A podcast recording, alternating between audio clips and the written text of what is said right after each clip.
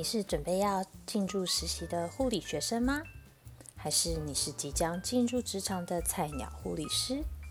还是你是看遍职场血汗、历尽沧桑的资深护理人员呢？又或者你从来没有接触过护理，不知道护理工作到底在做些什么？今天想要和大家来聊聊护理实习一零一。说说曾经那一份让我紧张到整晚都睡不着觉的崩溃，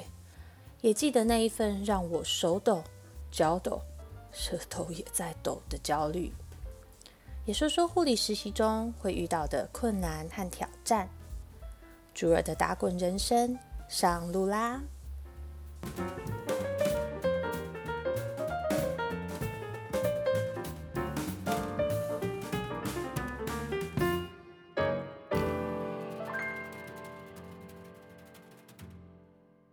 耶！我终于实习完了。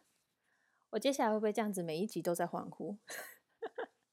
？Anyway，啊，我刚刚猪猪刚刚结束了呃三百个小时，大约二十五个 shifts 的 perceptorship 其实它就是类似台湾的选习，就是在一个课程的最后呃的那一个那一个实习这样子。那嗯，在一开始，其实这边跟台湾不太一样的，就是这边是要自己选。我记得那时候台湾是呃医院会开放一些名额，然后我们是抽签上去选择我们想要去的地方，可是其实都是固定的名额的。那在加拿大的话比较不一样，就是我们是要自己自己找自己选。呃，选择了之后，再由学校去联络那个机构或者是那个医院，然后看看可不可以让我们去实习这样子。所以那时候其实我真的不知道该怎么 选择，因为呃，我对温哥华地区的嗯医院没有到这么的熟悉。那这个选择的部分呢，你可以选择不同的城市、不同的地区、不同的医院、不同的单位。那当然都会建议你说，你才刚开始，不太建议你去选择比较急重症的部分。这样，所以我就到了社团去问了所有的前辈，然后问了学长姐，然后还有就是大家曾经在温哥华地区有相关经验的人，就问问看，说温哥华有什么呃。可以选择的一些选项，然后或者是大家有没有在哪里工作很喜欢呐，然后可以推荐我去实习看看的地方。那其实一般来讲，吼，如果选择比较偏远的地区，比如说像 Chilliwack，或者是像 Hope、像 Abbotsford 这些地方的话，会相。对于呃，Vancouver General Hospital，或者是像 Burnaby Hospital，或者是我们说 Saint Paul Hospital，呃，相较之下，偏远地区会比较容易可以先拿到那个实习的位置，因为当然就比较没有那么多人想要去比较远的地方嘛。可是因为猪猪有阿麦的关系啊，所以我也没办法真的跑那么远，所以后来我就选择了距离自己比较近的医院为优先，然后又听了学姐的推荐，就填了三个单位。那最后真的非常非常幸运的拿到我的第一志愿，就在一家呃离我非常近的医院，然后做呃 palliative tertiary care，那就是安宁的急性照护。那在实习开始之前，其实学校都会先要求我们去呃 Learning Hub 去做一些线上课程的呃完成这样子，因为 Learning Hub 其实它就是在 BC 省呃一个线上的一个学习平台。其实如果说之后有机会在医院或者是在机构工作，呃，Learning Hub 会是一个非常常用的平台，因为其实很多医院的线上课程都会要我们去那上面上，或者是说有时候医院里面的院内教育训练啊什么的，有时候报名都会需要在 Learning Hub 上面去报名。所以一开始其实就完成了非常多的呃 online module，一些 online 的课程，包含了比如说暴力预防，然后比如说火灾防范，然后洗手感控，然后包含了什么呃 code 就是一些常见的 code，比如说我们常在电视电影听到的 code white、code blue 这一些。那除了这些之外的话，其实我真的非常非常幸运，因为呃，当初会选择这一个单位，也是因为有一个也是台湾人的一个护理学姐，那推荐了我这个单位，所以她同时她也真的是提供我非常非常多的建议，然后也呃让我知道说我要去上什么样的课程，对我来讲才是嗯会比较有帮助的。那嗯，真的开始实习之前，那当然也要准备一些基本的器材啊。其实以前像在台湾实习的时候，我记得我们还要准备那个水银血压计，因为在临床单位，只要基本上是实习，我们都是不用电子血压计的，我们都是用水银，然后就像慢慢的 pump 这样子。那可是，在呃加拿大后来实习的话，其实基本上。我们都还是用电子血压计，然后甚至就是单位也都会有计算机什么的，我们不太需要去手算呃一些药物的剂量。那自己要准备的就是包含的三色笔，其实呃在台湾最常用的就是三色笔，然后就是里面要有蓝色、红色、黑色嘛，然后还有铅笔。可是这一个的话，如果在加拿大，你就要注意每一个机构的规范不太一样。因为比如说我在 Fraser House，Fraser House 的话就有一个规定说，我们所有就是 charting 所有病例的呃用的笔就只能是黑色，不能有任何其他颜色哦，所以蓝色也是不 OK 的。那铅笔的话，跟红色的笔只会用在我们自己呃护理的 Cardex 上面而已。那除了笔之外呢，我还会准备笔灯，因为比如说我在呃，做神经性评估的时候我会用到，然后比如说病人如果真的跌倒了，我们就要做了全套的神经评估。那这在这个时候，其实笔灯就非常好用。那在安宁病房的话，有时候是在病人呃临终时，我们要确认生命迹象的时候，也会用到笔灯，或者是在夜班的时候拿来查房也是非常好用。那还有一个非常非常重要的东西，就是听诊器。因为听诊器其实，在临床待久了，会发现很多护理人员都再也没有再带在身上这样子。那其实如果可以准备在身上，它真的是一个非常非常好用的工具，因为你可以随时去做自己需要做的评估，包含听病人的呼吸音、听病人的心跳，然后听病人的肠蠕动音。那其实真的自己有自备一一一副听诊器。真的在工作上的时候非常方便，你也不用来来回回，每次都还要跑到护理站去拿一个公用的，然后再回到 bedside，真的自己身上带着超方便。那另外一个我还会准备的就是剪刀，剪刀的话其实就是比如说包扎，有时候会需要剪那个网带啊什么的，就非常好用，或者是有时候包装真的是不知道为什么就怎么打都打打不开的时候，你知道必须要暴力解决的时候。我们这时候就可以很有气质的拿出剪刀，然后漂漂亮亮的把它剪开。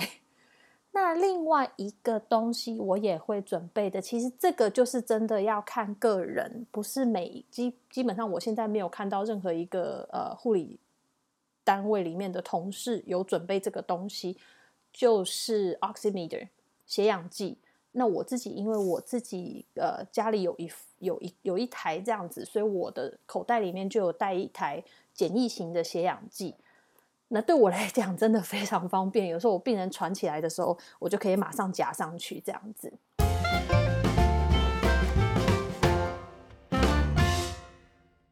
那我的课程是属于线上课程的关系，因为 Return to RN Practice 这个衔接课程，呃，它是由 TRU 所提供的一个线上远端学习课程这样子。所以在一开始要实习之前，也是由我的远端老师安排，然后让我可以有第一次跟啊我的 preceptor，就是带我的学姐做一个三方通话这样子，然后会讲一些比如说基本的要求跟期待，然后还有我们接下来要做的一些事情这样子。那基本上学校老师会希望我们可以提早。到医院就是选择一天提早到医院，然后去做环境的熟悉，然后还有去了解一些呃一些基本的东西啦，比如说呃药局在哪里啊，lab 在哪里啊，餐厅在哪里，然后停车要停在哪里这些东西这样子。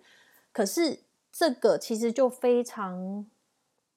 depends，就是非非常看学姐或是带你的学长姐的一些一一些习惯这样子。因为像我的学姐，她就很不喜欢。还没有开始的事情就事先做，他就觉得说啊，我们可以等到真的开始的时候，我们再来做简单的介绍就好了，好好的享受你的假期。这样，所以当我真的开始实习的时候，其实呃一开始前面的一两天，基本上都还是在就是适应整个环境的状况这样子。那从一开始一定都是从呃 shadowing，就是我们讲的。先呃看学姐怎么怎么照顾病人，然后就是跟着，就真的只是单纯跟着，然后做观摩这样子，然后一直到后面是可以开始从一个病人、两个病人，然后一直到呃拿完全的一个 workload，就是四个病人这样。但我记得很好笑的就是那时候我学姐又刚好有她的假期，所以其实中间有大概四天还五天。我是跟着单位其他学姐还有学长一起上班的，所以他本来是讲说，呃，等他放假回来之后，我就要开始拿呃一呃两个病人，因为我那个时候其实已经有先拿一个病人了，所以他有讲说，等他回来之后我要拿两个病人。结果其实他回来的时候，我已经在拿四个病人了，因为呃这中间的五个五个 shift。然后我们单位的那个 PCC，我们的个案管理师就常常看到我就是换回单位，然后好像没有事情做的一样，所以他就觉得说，嗯，我觉得你已经准备好可以拿四个病人了，你就直接开始工作吧。所以后来其实我蛮早就开始拿，就是一就是完整的 assignment 这样子。那其实在这中间发生了非常非常多，呃。有开心，有感动，然后当然也有很崩溃，然后让我在单位大哭的一些事情，这样子。所以其实不管是实习多少次，尤其像我这种就是不知道实习 N 百次的老老鸟这样子，都还是会有这些酸甜苦辣。因为护理其实就是一个与人相处的一个一个专业，所以。嗯，我们也是人，然后病人跟家属他们也是在他们最脆弱、最需要帮助的时候，所以其实在这中间会激起非常多，就是非常美丽的火花。那我觉得这也是为什么护理一直让我觉得这么迷人的一个地方。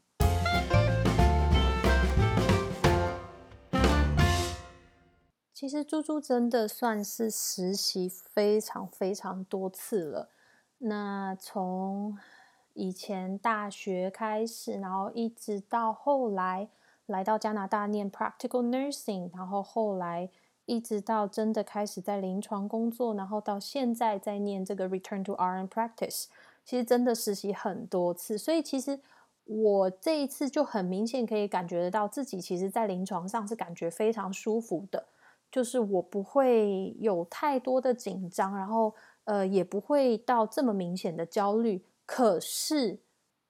即使是这样子，即使我在前面的实习都非常受到单位的呃肯定，然后他们也觉得我是一个非常好的 nurse，然后甚至就是我还没有做到一百五十个小时，就是还没有做一半的实习的时候，我其实就已经拿到 job offer，然后可以。在未来继续留在这个单位工作，可是即使是这样，我也有我非常非常崩溃和糟糕的一天。我记得那一天，其实我早上到单位的时候状况就已经不太好，因为前一天我针对一些学理的部分，其实嗯，就跟我的学姐已经有一点点就是，呃，不不能算不愉快，但是有一些争论这样子，因为。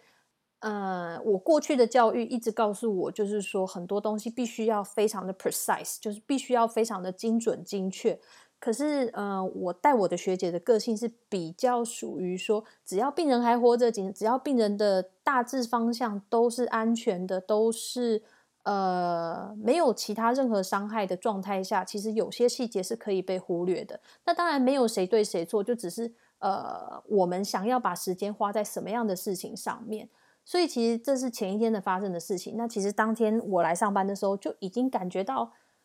我自己的情绪没有很好。然后再加上那一天，我们有一个同事，就是他要跟着病人一起到另外一家医院去做手术。然后我们真的是现在超缺人，我们根本找不到人可以进来陪那个病人去做手术，所以变成我们自己单位的学姐要跟着出去。那它造成的状况就是什么？那就变成我们在单位上的人就不够，就人力就不足了啊。所以其实一大早听完交班，我的整个心情就是非常的焦虑，然后我很想要赶快把我的事情做完，要赶在九点，因为那个学姐她九点就要去陪那个病人去做手术，这样子，所以我就一直心里面想着说，九点九点我一定要在九点以前就把事情全部做完，九点九点九点，那时候我真的满脑子都想着这句话，所以我就直接的开始我的给药的动作。结果，当我给第一床的时候，我就发现我的第二床一直在那边呻吟，然后就是呃，就是他在一个非常严重的疼痛中。我当下的心情又真的非常的焦虑，然后我就想说，完蛋了，我是不是应该要赶快先去给他呃一些止痛药物，可以让他先舒缓一点，我再回来就是这一床不那么急的病人这样子。所以我就中断了我的给药，跑回去护理站，然后想要呃给那个止痛药物。可是这时候学姐就说。你为什么明明就已经给药给到一半了？你为什么还要把药拿回来？你为什么不把药先给完呢？然后我就想说，哦，天哪，对我应该先做完一件事情，我再做下一件事情。所以我又跑回去，赶快把药给完。然后我又跑回呃单位，就这时候打开药本，又发现那个病人的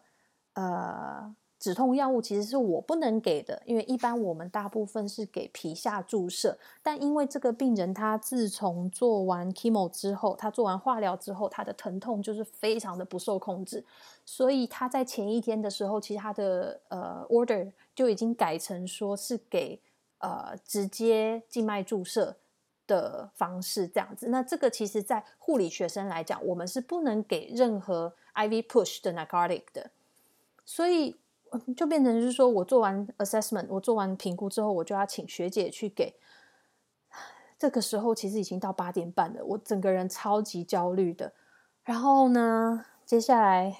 我又我就是要到下一床病人的时候，又发现我的病人喘起来，然后我又匆匆忙忙的想要先回护理站，然后先拿他的就是缓解药物，可以让他不那么喘的一些药物去给他。就这时候学姐就问我说：“那你有确认他的血氧浓度了吗？”你有确认他的呼吸就是呃现在的呼吸次数是几下吗？他到底有多喘？他有没有在用氧气？他需不需要先用个氧气？然后我就想说啊，我到底在想什么？我到底在干嘛？所以我又匆匆忙忙的跑回了 bedside，然后去做我的评估，然后给了药，然后确认了血氧浓度。这时候学姐就说：“好，那你赶快先去把。”呃，下一床的药物就是点滴药物，先准备好。那我们赶快就是就是 move on，我们就接下来去做下一床的事情，这样子。然后我又匆匆忙忙的打开了 normal saline 的那一个抽屉，拿出了 normal saline，然后拿出了我的管路，开始要准备管路的时候，我就这样子冲管路，冲管路冲到一半，我头一抬起来，然后就看到上面写着 D5 water，我瞬间心里面就是 oh for five，那个由于节目尺度，我们就。要收敛一下，但我真的当下心里面就是满满的脏话。为什么会有人把 DeFi Water 放在 Normal Saline 的抽屉里面呢？我真的很生气。可是就在我正要提出说我拿错呃点滴袋的时候，学姐看到了，然后学姐就很不爽的，就是说 OK stop，然后她就非常就是严厉的就制止我，然后就跟我说你不知道 DeFi Water 跟呃，跟那个 pentoprazole 是不是可以用在一起？你就用 DeFi Water，那这样子你造成病人伤害怎么办？OK，你今天一整早上都不是你自己的状态，你现在就停止一切动作，你也不用再给药了，你也不用再继续看病人了，你现在就去休息。不管你要十五分钟、半小时，把你自己，那我就把他的原话讲出来，他就说：“Get your shit together。”所以我其实就很失望，然后很挫败，然后自己也不知道自己到底在干嘛的状态下，呃，就去 take break，然后一到。我真的那个当下就真的只想要听到老公，然后听到阿麦的声音，想要听到这些我最爱的人的声音，然后告诉让我自己知道说，其实我可以做得到。所以，sorry，所以我就打电话给他们，然后这时候老公当然也就是跟我讲说，好了，我们就深呼吸，要冷静下来，然后你一直都很棒，你可以做得到的。You you just had a bad start，你就只是有一个非常糟糕的开始，但是你要相信你自己是可以做到的。然后我记得那一天，我就在护理站就是的休息室里面大哭，然后我就心里面一直想说，我到底在干什么？为什么会没有注意到这些事情？我是不是早上就应该要先去检查我的病人？在我做任何一切事情之前，我就应该要去看我的每一个病人，我就可以知道他们的状况，我就可以知道我的病人在疼痛中，我就可以先去给他止痛药物，然后也要先看完我的所有的呃，就是在检查完病人之后，应该也要先检查我的所有每一床的药物，然后确认我每一床的药物有哪一些，这样子我可以更好的去安排自己的时间，然后也给自己一点。呃，冷静下来的机会。所以后来，当我冷静一点之后，我回到单位，那我的学姐也跟我，呃，他也把我找到就是另外一间会议室里面，他就说他想要跟我谈一谈这样子。那我印象很深刻，他还第一句话就告诉我说：“你明明是一个这么聪明的护理人员，然后平常都。”做的非常的好，然后表现一直都非常的亮眼。可是今天到底发生什么事情？为什么你会这么的慌乱？然后为什么你会这么不像你自己？到底发生什么事情？你必须要把这个原因找出来，然后才能够让你自己继续的工作下去。那其实当下我总不能跟学姐讲说，因为你好凶，我好害怕。当然就不能这样讲啊，就是。我就讲说，其实我就我就很老实的就讲说，嗯，从一大早我自己就很慌乱，然后我没有注意到很多事情，然后后来一件一件一件事情的发生，然后累积在一起，到最后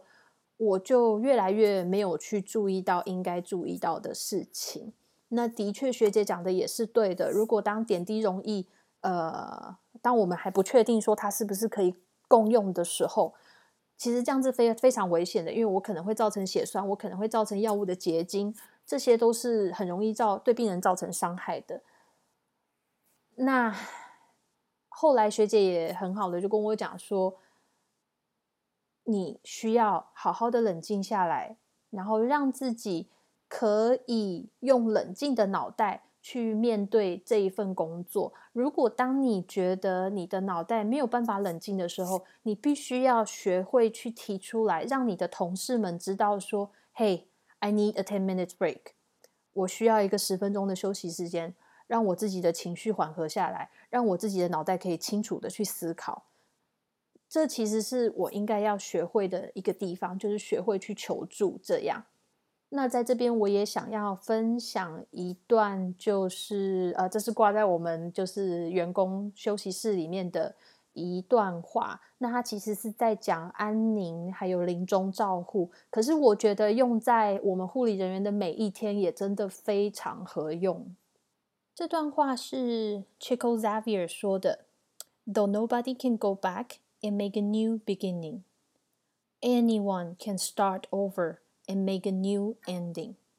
所以他其实是在说，我们虽然没有办法去改变，就是不管是人生还是我们的一天是怎么样开始的，但是任何一个人都可以从头再来，然后我们让这一个结局变得不一样。所以不管是人生，或者是像我那一天有一个非常糟糕的一天，我们永远都可以暂停，然后从头来过，然后让这一个结局。变得更好一点。所以那天当我回到单位之后，呃，我就开始继续做我该做的事情嘛。然后我去检查每个人的呃 vital signs，然后接下来就发现说，我这个病人就是刚刚有非常强烈疼痛的病人，他的血压掉到了五十几。我当下其实又又很想要赶快冲出去，但是这时候我的脑袋总算开始又回来工作了。我就想到说，不对，我必须先做完我的所有的评估，我才有资料可以给不管是医师还是学姐。所以我就做了我的所有的评估，我评估了病人的包含他的血氧浓度，然后还有他的意识状态、他的心音、他的呼吸音，然后我检查他有没有呃，他身上有没有管路，然后检查说他有没有水肿等等。在做完这些检查之后，我发现我的学姐呃去休息了，所以我就后来。嗯，请另外一个学姐帮我打电话给医师，然后我就跟医生呃报告了我所发现的这些呃评估结果，然后请医生回来看看病人，因为病人的血压只有五十几嘛。那我记得当后来医师回来，然后检查过病人之后，他告诉我了一句话，他说。你做的非常好，你的评估非常完整，and that really helps a lot。然后我当下瞬间就觉得，我好像终于又把我自己找回来了，所以我真的超开心、超感动。那这一天其实就这样子，后来后后面其实真的就是越来越好，然后我也比较找回来我自己的工作步调，然后嗯。一直到后来，呃，后面的实习也是又又再一次得回了学姐的称赞，然后得回了呃，包含我们的个案管理师或是其他同事的呃认可，这样子。那当然，在这份工作里面，就是实习的过程中，也有一些蛮有趣的事情，就比如说，嗯，我常常会试图用很多方式去逗我的病人开心。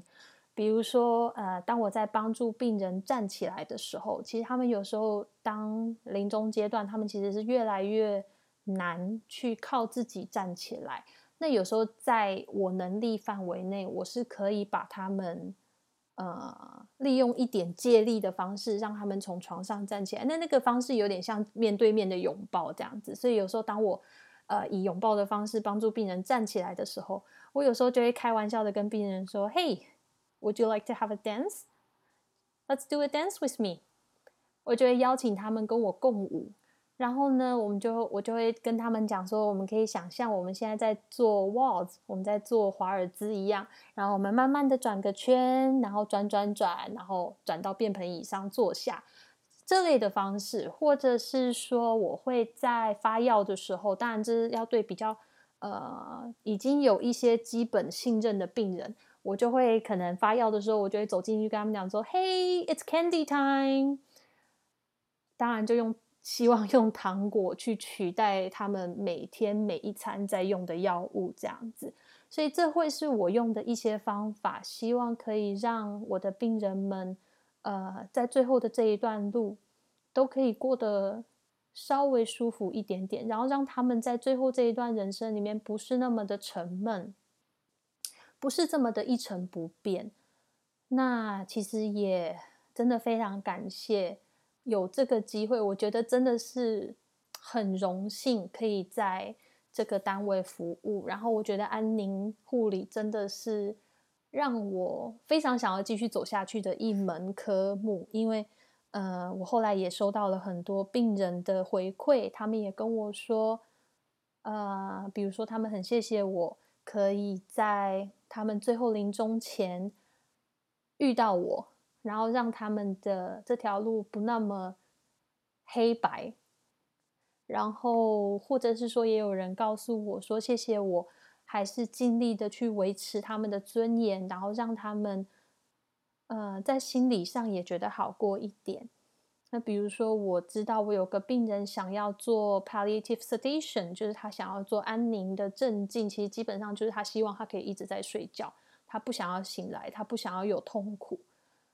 那我那时候就记得我回家的，因为我就记得隔天早上要做这件事情。然后我前一天晚上回，我前一天晚上回家之后，我就一直想着说，嗯，我明天早上要怎么样去安排我的工作内容？我希望可以在让他接受 palliative sedation 之前，我还是可以带他去洗个澡、冲个澡。因为在这之后，他如果真的都在睡觉了，可能就真的就是床上的呃擦澡而已了，就没有办法再到。浴室里面去真正去洗个澡这样子，所以我从前一天就一直在想这件事情。那隔天我也真的呃做到了。我在他他呃跟他的家人道别之前，然后我们成功的在浴室洗了一个澡。然后我记得那一天，我还跟我的病人两个人一起，就是因为在我扶他回。他的床上的时候，他就告诉我说：“真的非常谢谢你，可以让我在这最后这个时候，然后洗得干干净净的，然后谢谢你这样子维护我的尊严。”然后我记得那时候，其实我真的就忍不住，就抱着跟病人一起哭这样子，因为真的就觉得很心疼，因为那个病人真的是非常非常非常温柔的一个一个病人这样子。那他也一直一直不断的对我们表达他的感谢。那他也真的超可爱。他有时候夜班的时候，夜班学姐还有跟我讲过，就是说他还会跟学姐他们说，还是说 怎么办？我好希望我可以醒来，然后告诉你们我有多爱你们，然后告诉你们我有多感谢你们。然后我们都还要跟他讲说，哎，It's OK，没有关系的。你现在就已经不断的让我们知道了，我们真的很感谢。你让我们知道这些事情，所以其实这些都是在安宁会遇到的一些成就感，还有感动。所以，呃，我之后也真的非常期待可以继续在安宁照护这一块继续走下去。那当然就是也希望，就是说自己可以继续磨练自己。然后，不管在呃内科病房，也可以得到一些经验，然后让自己可以成为一个更成熟的护理人员。